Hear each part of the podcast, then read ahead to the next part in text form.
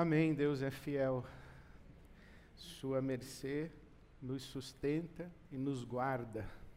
Deus é fiel, fiel a nós. Bom dia, Ibabe. Graça e paz. Parte de Deus, nosso Pai, de nosso Senhor Jesus. Esse ambiente é um ambiente muito muito sagrado. Eu acho que foi numa numa situação mais ou menos assim que Deus disse a Moisés: tira as sandálias dos seus pés. Essa consciência da presença de Deus que está em todo lugar, que invade todo lugar. Essa consciência de que nós estamos o tempo todo, sempre, sempre na presença de Deus. Eu lembro de Rebran Joshua Heschel, um rabino, que disse que o Shabat é uma catedral no tempo. Eu acho muito lindo isso, nós construirmos uma catedral no tempo onde nós estamos na presença, na presença de Deus. Que momento tão precioso que temos juntos aqui de exaltar o nome de Jesus Cristo, nosso Senhor. Amém. Eu quero ler com você Mateus, capítulo 16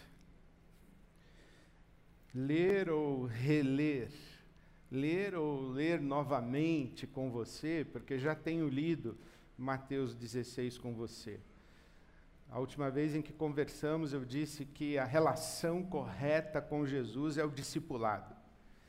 É fazer o caminho de Jesus, do jeito de Jesus, com Jesus. Há muita gente que acredita em Jesus, mas não faz o caminho de Jesus do jeito de Jesus com Jesus. Há muita gente que, que faz orações a Jesus, que faz súplicas a Jesus, que pede favores e que pede graças a Jesus, mas não faz o caminho de Jesus do jeito de Jesus com Jesus. Há muita gente que sabe, inclusive, quem Jesus é é o Filho do Deus vivo. Mas saber quem Jesus é e pedir favores a Ele não é necessariamente o mesmo de ser discípulo, ser discípula, ser seguidor, ser seguidora de Jesus. Fazer o caminho de Jesus, fazer o caminho de Jesus do jeito de Jesus e fazer o caminho de Jesus do jeito de Jesus com Jesus, na companhia de Jesus. E aqui nesse capítulo 16, Jesus vai dizer qual é a exigência, qual é a atitude imprescindível de quem quer fazer o caminho de Jesus, do jeito de Jesus com Jesus. Ele diz no versículo 24: Se alguém quiser me acompanhar, isto é, se alguém quiser fazer o meu caminho, se alguém quiser fazer o meu caminho do meu jeito, e se alguém quiser fazer o meu caminho comigo, negue-se a si mesmo, tome a sua cruz e siga-me. Esse se alguém quiser fazer caminho comigo, negue-se a si mesmo, negue-se a si mesmo, esse negar a si mesmo. Negue-se a si mesmo. E Pedro que está com Jesus aqui nessa cena reage. Porque quando Jesus diz este negue-se a si mesmo, ele está dizendo isso numa resposta ou numa repreensão ao apóstolo Pedro. Porque Jesus acabara de dizer: Eu vou para Jerusalém, vou sofrer, vou morrer e vou ressuscitar ao terceiro dia. E Pedro diz: De jeito nenhum, para com essa conversa de morrer. Como assim morrer? Você é o Cristo, filho do Deus vivo. Você não vai sofrer. Você não vai morrer. Para com essa conversa de morrer. Para com essa conversa de sofrer. O que Pedro expressa é esta espiritualidade da potência, a espiritualidade do privilégio, a espiritualidade de quem se percebe numa bolha, blindado, blindada, sob o cuidado de Deus que impede, evita, impossibilita sofrimento e morte.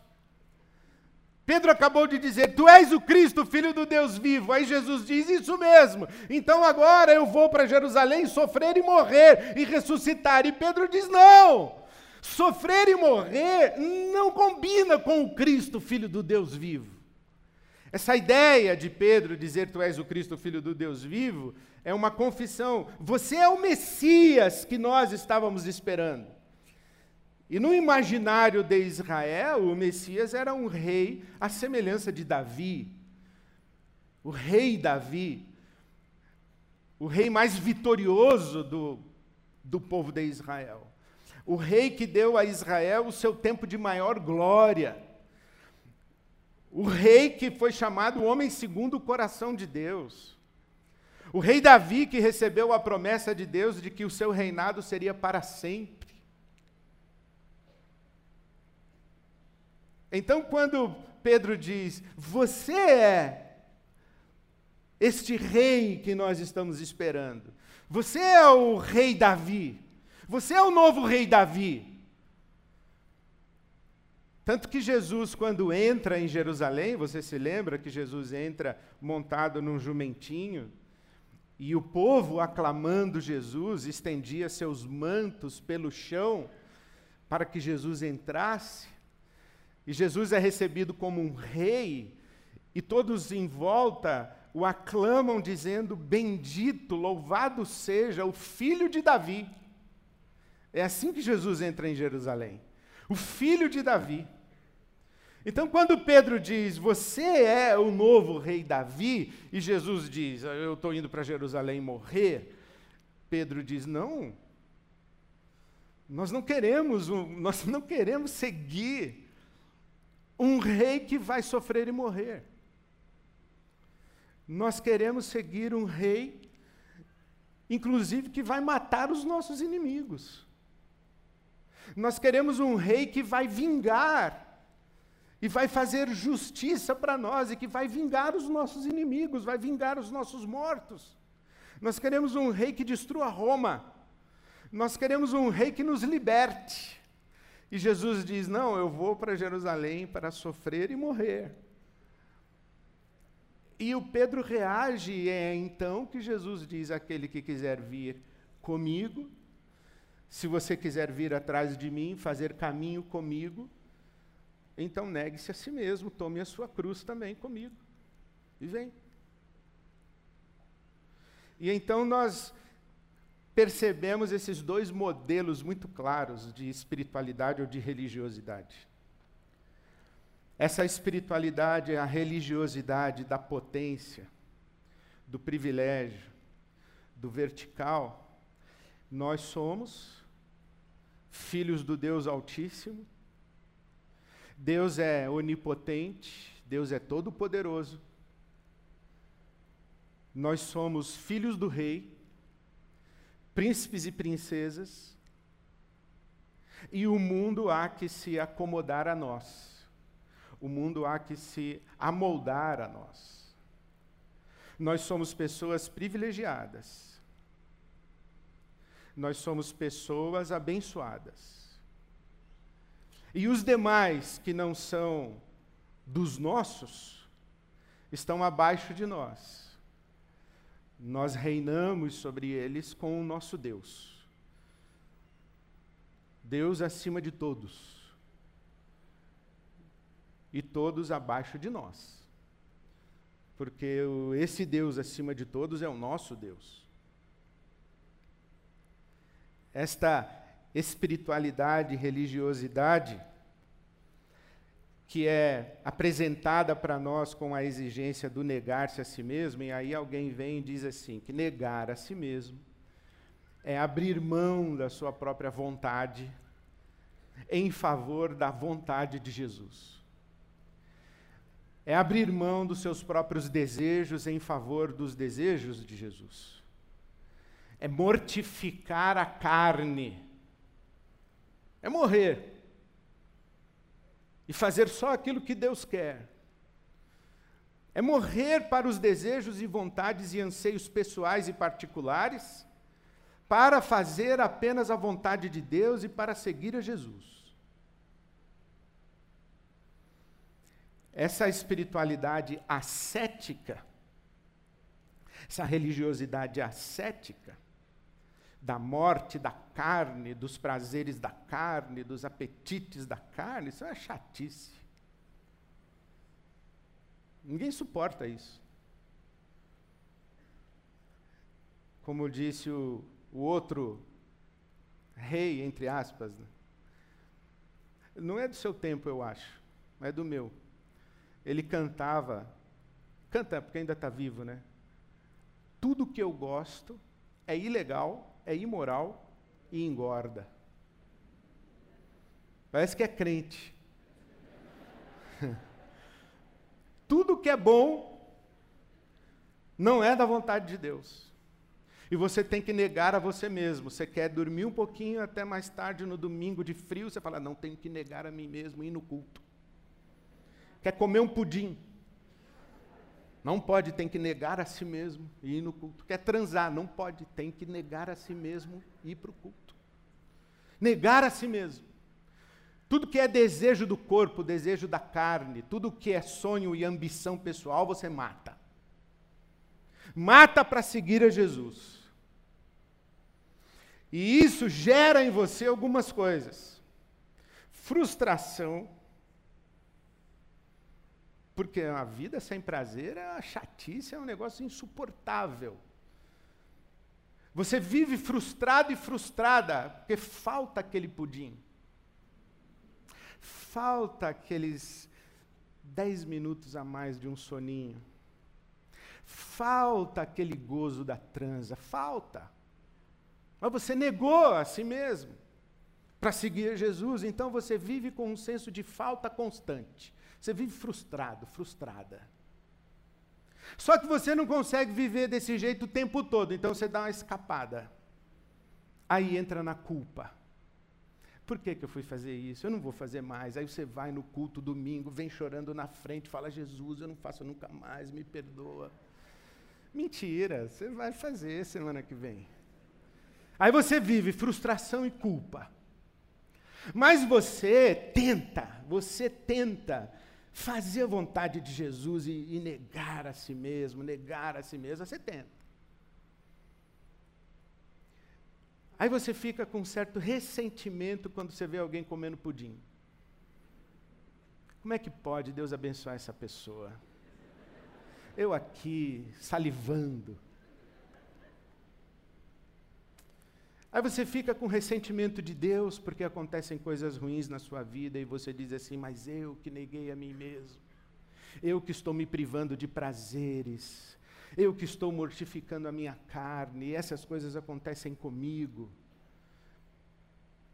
Aí você vive essa espiral e você torna, você se torna cada vez mais rigoroso, mais rigorosa com o seu comportamento perfeito para seguir a Jesus negando a si mesmo, negando a si mesma, buscando uma vida virtuosa, e daqui a pouco você começa a acreditar que você realmente tem virtudes.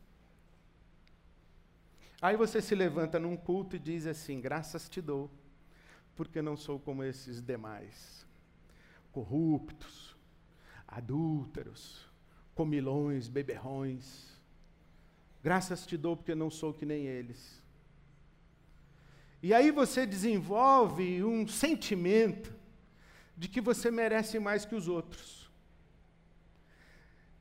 De que você tem direito de julgar os outros.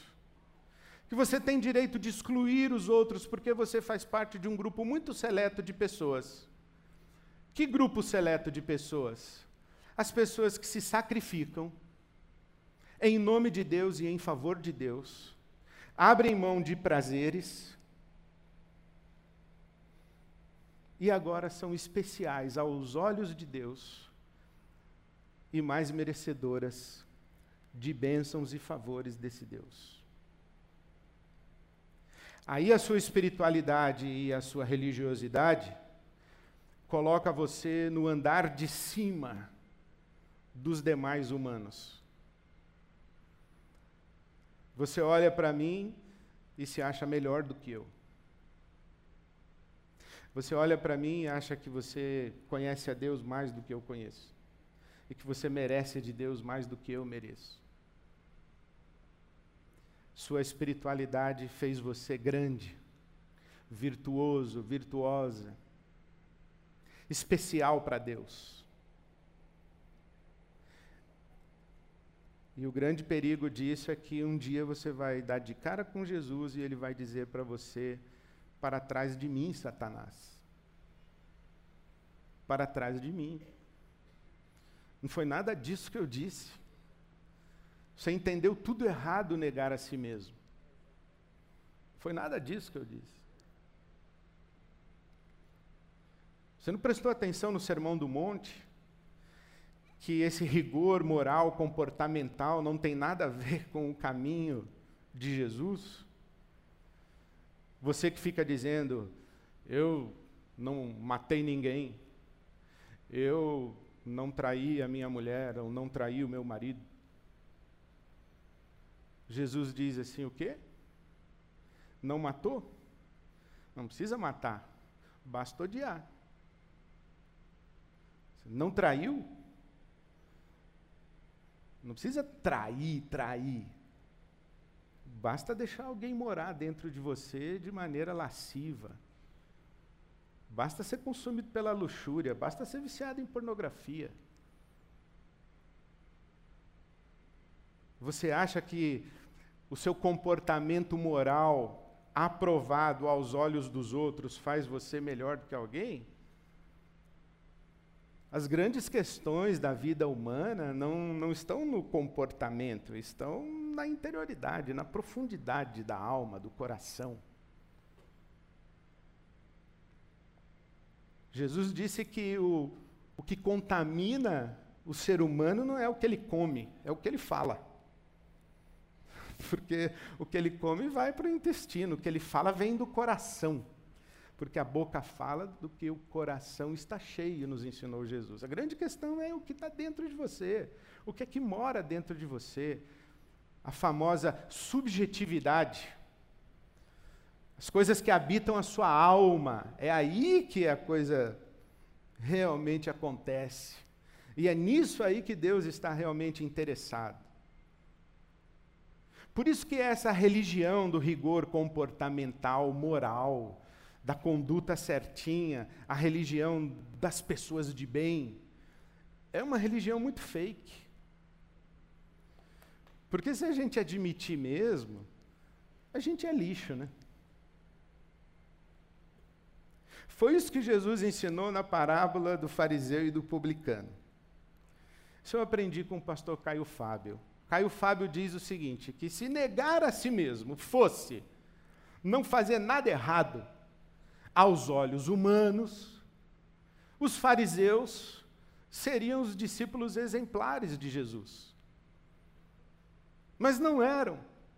Se você ler na sua Bíblia Lucas capítulo 18, você vai ver o fariseu orando: graças te dou, porque não sou como essas pessoas aí pecadoras. Enquanto o outro pecador disse: tem misericórdia de mim, porque eu sou pecador. Aí Jesus diz assim: que esse que orou tem misericórdia de mim porque sou pecador, foi abençoado. E o que era perfeitinho, desceu do templo, foi embora do templo vazio da graça de Deus. Porque não falou com Deus, falou de si para consigo mesmo, elogiou-se.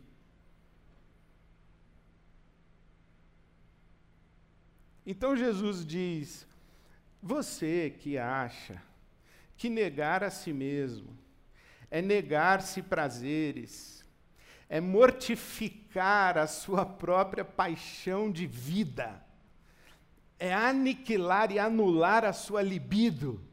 Você que acha isso, você não entendeu o que eu falei. O Paulo diz a mesma coisa. Eu quero ler para você Colossenses capítulo 2. Já que vocês morreram com Cristo, negaram-se a si mesmos, tomaram a cruz e seguiram Jesus, já que vocês morreram com Cristo,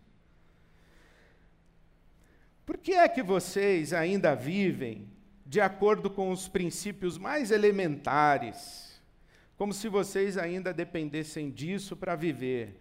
Coisas do tipo: não manuseie, não prove, não toque. Todas essas coisas estão destinadas a perecer pelo uso, pois se baseiam em mandamentos e ensinos humanos. Essas regras, essas regras, têm de fato aparência de sabedoria, com sua pretensa religiosidade e falsa humildade e severidade com o corpo. Oh, vou ler de novo para você, é Bíblia, tá? Colossenses 2, eu comecei a ler no versículo 20, agora eu estou no versículo 23. Essas regras de não pode isso, não pode aquilo, não faz isso, não faz aquilo outro, não vai nesse lugar, não toca nisso, não come aquilo, essas regras de comportamento moral, verificável pelo olhar humano, essas regras têm aparência de sabedoria com sua pretensa religiosidade, falsa humildade e severidade com o corpo, mas não tem valor algum para refrear os impulsos e as paixões da carne. Olha que impressionante isso. Jesus não está falando de uma religião de comportamento moral. E não está falando de uma religião sem prazer, sem alegria, sem pulsão de vida. Não está falando disso. Ele está falando de uma outra coisa. Que coisa é? O que é o negar-se a si mesmo? O Paulo entendeu. O Paulo entendeu e disse o seguinte em Filipenses capítulo 2, versículo 5 em diante: Vivam do mesmo jeito que Jesus viveu. Ele era em forma de Deus, mas ele não se agarrou a isso. Antes, ele se esvaziou, se fez servo e tornou-se semelhante aos homens. Isso aí é o negar-se a si mesmo. Se fez servo, tornou-se semelhante aos homens. Eu acho que é interessante que o Paulo, em Filipenses 2, ele não está dizendo que Jesus desceu uma escada com vários degraus. Deus, homem, servo, crucificado. Não, ele não diz isso. Ele diz que Jesus desceu um degrau só. Deus, servo, isto é, ser humano a nossa humanidade está na nossa condição de servos de Deus e servos uns dos outros. Negar-se a si mesmo tem a ver com a descoberta de que nós não somos o centro do mundo, de que Jesus é o centro do mundo, não há santo como tu. Nós acabamos de cantar. Felipe dos Anjos nos conduziu em louvor a Deus, em oração, dizendo: Nós estamos na tua presença para viver na tua presença, para fazer a tua vontade, não há santo como tu. O mundo gira ao redor de Jesus, não ao redor de nós. Deus não tem obrigações para conosco, Deus não tem obrigações de recompensar os nossos méritos, se é que existissem. Deus não tem obrigação de nos blindar para impedir que coisas ruins nos aconteçam. O mundo não gira ao redor de nós. Deus não tem obrigação de fazer com que seja dia de sol no piquenique que você marcou. Que seja dia de sol no dia do seu casamento no jardim. Deus não tem essa obrigação. O mundo não gira ao seu redor. Deus não fala para os agricultores assim: olha, desculpa aí, eu não vou mandar chuva, porque é casamento da Patrícia. E ela marcou no jardim. E a Patrícia, ela se nega. Ela abre mão de tantos prazeres, ela se sacrifica tanto, e ela me pediu, eu vou fazer esse favor para ela. Que religião é essa de maluco? Negar-se a si mesmo é dizer: Eu não sou o centro do mundo. Negar-se a si mesmo é viver para o outro, é descentrar-se. É deixar de viver para o seu próprio ego, deixar de viver olhando para o seu próprio umbigo. Porque é essa atitude de eu sou o centro do mundo que nos escraviza e nos aprisiona. E quando a gente pensa assim, olha, negar-se a si mesmo é uma afirmação negativa, restritiva, castradora, limitadora da vida e da existência, ao contrário, negar-se a si mesmo é o caminho de libertação. Sair da prisão do ego, do eu, do tudo para mim, tudo eu, tudo do meu jeito, tudo para o meu prazer, tudo para a minha satisfação, tudo para a minha realização. E quando alguma coisa contraria você, você se frustra, você se magoa, você se ressente. Você se ressente com Deus e você se ressente com as outras pessoas. Você fica magoado, magoadinha quando alguém não te dá bom dia. Sai dessa prisão do seu ego. Não viva preocupado em você, preocupada com você, preocupado com você mesmo. Dê bom dia para os outros. Você é do tipo de pessoa que chega em casa e fala assim: o vizinho do sétimo andar é um antipático, entrou no elevador, não me deu nem bom dia. O antipático é você que não deu bom dia para ele. Você pensa o quê? Que o mundo gira ao seu redor? Deus me frustrou, Deus não responde a minha oração, Deus está me deixando falando sozinho. Por que aconteceu isso comigo? Você não é o centro do mundo. Negar-se a si mesmo é descobrir isso. Que Jesus é o centro do mundo e o caminho de Jesus, do jeito de Jesus, com Jesus, é o caminho de libertação. E aí você vive prestando atenção nos outros e querendo abençoar os outros, você não está preocupado mais com você mesma. Você está livre. Santo Agostinho diz isso, que só o amor liberta. E o que é o amor? O amor é enxergar o próximo, é enxergar o outro. Liberta do quê? Liberta dessa prisão do ego. Faz a gente viver para o outro. Faz a gente viver constrangido com a graça de Deus na nossa vida. Prestando atenção no outro. Se você quer comer o pudim, meu irmão, come. Mas divide. Vai comer tudo. Você quer ter prazer na vida? Tenha! Mas cuide para que o seu prazer não seja o desprazer do seu próximo. Você quer correr atrás da sua realização?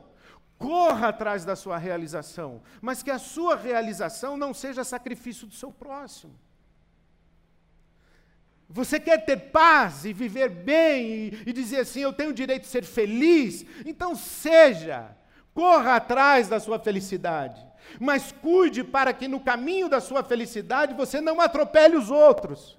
Não use os outros para a sua felicidade. Não subtraia a felicidade dos outros para a sua felicidade. Porque esse é um caminho de morte. Isso aí é que é a sua prisão. Eu, eu, eu, eu o tempo todo. Jesus diz: esse não é o meu caminho. E o Paulo diz: ó, oh, é mais ou menos assim, tradução na linguagem atualizadíssima. O cara é Deus, mas aceitou ser ser humano que nem a gente.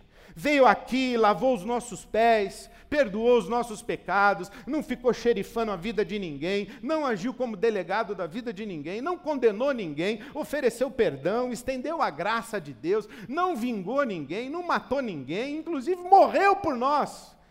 Esse é o caminho dele. Então, quem quiser fazer o caminho de Jesus, do jeito de Jesus e com Jesus, esqueça de si e comece a prestar atenção em quem está em volta. Porque a maneira como a gente serve a Jesus é servindo o nosso próximo. Eu hoje falo com você com o meu coração extremamente constrangido. Extremamente constrangido quase que envergonhado na vida. Quinta-feira eu fui para Recife e fui visitar a Igreja Batista em Coqueiral, que tem um Instituto Solidário com quem a IBAB tenho o privilégio de trabalhar em parceria em Recife. Eu fui visitar aquela igreja que foi absolutamente destruída pela força da chuva e das águas. Água no teto. A igreja agora é um centro de serviço comunitário. É uma linha de montagem de cesta básica, colchão para tudo que é lado. E na grade da porta da igreja, as pessoas segurando a grade, olhando com um olhar perdido lá para dentro, esperando uma marmita de comida quente para o dia, um colchão onde possam dormir, uma cesta básica para o mês. E o pastor José Marcos falou assim: Ed, vou mandar comigo pela comunidade? Eu fui. E eu vi lugares e eu vi, e eu vi a destruição daquela comunidade. E em uma das casas eu falei para o Zé Marcos: morava alguém aí? Porque era uma casa que você não ficaria dentro cinco minutos. Eu falei: morava alguém aí? Ele disse: morava não, é de mora. A água destruiu, mas a família ainda mora aí, porque ela não tem para onde ir.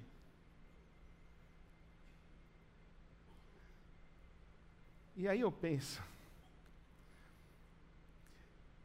fazer caminho de Jesus, do jeito de Jesus, com Jesus, se não é prestar atenção nisso, se constranger em gratidão, por tudo que eu tenho, pela comida quente da minha casa, pela minha cama seca e limpa, pela família em volta da minha mesa, pela roupa que eu visto, e dizer: Senhor, eu não sei explicar por que, que eu tenho tudo isso. E eu tenho dito a vocês repetidas vezes, que existem apenas duas maneiras de nós respondermos à graça de Deus: gratidão e generosidade. Eu não sou melhor do que aquelas pessoas de Recife. Eu não sou melhor do que as pessoas da África, da Índia, da China. Eu não sou melhor. Eu não tenho o que tenho e não sou o que sou porque eu sou especial aos olhos de Deus. Eu não sei explicar. Mas uma coisa eu sei: é que Deus espera de mim que eu enxergue isso e que eu viva de maneira generosa, prestando atenção no meu próximo e dizendo para ele: esse pão aqui está uma delícia, você quer um pedaço? Eu não estou com frio, você quer um pouquinho da minha manta? eu tenho abraço e acolhimento. Você quer um abraço também? Isso é negar a si mesmo. É deixar de viver egocentricamente, egoisticamente. E no caminho de Jesus, do jeito de Jesus, com Jesus, e ir abençoando pessoas por onde a gente passa, do jeito que dá, do jeito que a gente pode pensando nos outros. Como servir, como abençoar. Negar a si mesmo não é uma palavra negativa, restritiva, castradora, limitadora do prazer da vida. Não. Negar a si mesmo é uma palavra positiva, libertadora, que apresenta um outro caminho de existência em que a gente não vive o ciclo maldito de frustração, culpa, ressentimento, julgamento, condenação, que a gente não puxa faca para tirar a orelha de ninguém. A gente é liberto. Liberto para quê? Para Cristo viver em nós e para a gente abençoar pessoas em seu nome. Eu oro que você experimente essa libertação que você experimente esse encantamento com a pessoa de Jesus e que esse encantamento seu com Jesus seja suficiente para você até esquecer de si mesmo. Você se encante tanto com Jesus e que o brilho dele resplandeça na sua face, que você se esqueça de você mesmo, de você mesmo, e faça caminho com Ele, do jeito dele, o caminho dele, abençoando pessoas, servindo, lavando os pés, estendendo perdão, abençoando. E eu tenho certeza que a sua vida será realmente vida que Jesus chama de vida abundante. Abundante. Você vai ser livre, você vai ser bênção no mundo, você vai ser presença e graça de Deus no mundo, e você vai experimentar uma libertação e um constrangimento, e seu coração vai explodir em gratidão, e você vai começar a viver procurando a quem abençoar e como eu posso ser generoso. Você não vai viver do tipo, como é que eu ganho mais? Você vai viver do tipo, como é que eu abençoo mais?